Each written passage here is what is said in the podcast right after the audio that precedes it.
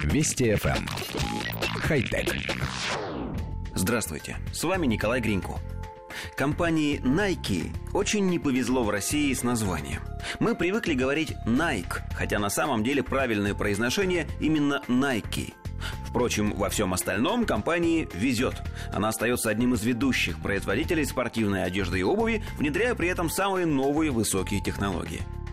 Главный операционный директор компании Эрик Спранк обсудил на саммите GeekWire технологию, реализованную в кроссовках Flyknit Lunar 3, которые создавались с помощью трикотажной машины – для создания новой спортивной обуви достаточно отправить файл на печать. 3D-принтер самостоятельно создаст готовый к использованию продукт.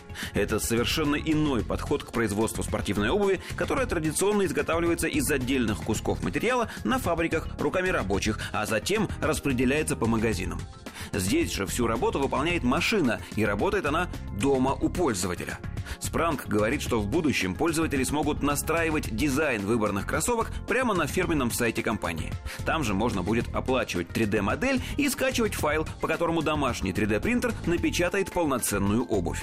По словам топ-менеджера, найковское представление будущего – это обувь, напичканная датчиками и подключенная к интернету вещей. Данные, полученные в ходе использования такой обуви, будут передаваться на серверы Nike, а затем анализироваться. Это позволит компании совершенствовать, совершенствовать свою продукцию, а пользователям – себя. Коллектив редакции нашей программы, отбросив рекламную шелуху, попытался вычленить из сообщения картину нашего с вами будущего – Мало того, что потребители смогут печатать дома купленную одежду и обувь, появится и пиратский рынок, а также возможности для самостоятельной модификации существующих моделей. А кроме того, будущие одежда и обувь будут иметь доступ к своему собственному интернету, в котором они станут обмениваться информацией о своих носителях. Почему-то мы не совсем уверены в том, что очень уж хотели бы жить в таком будущем. Хотя... Вести FM.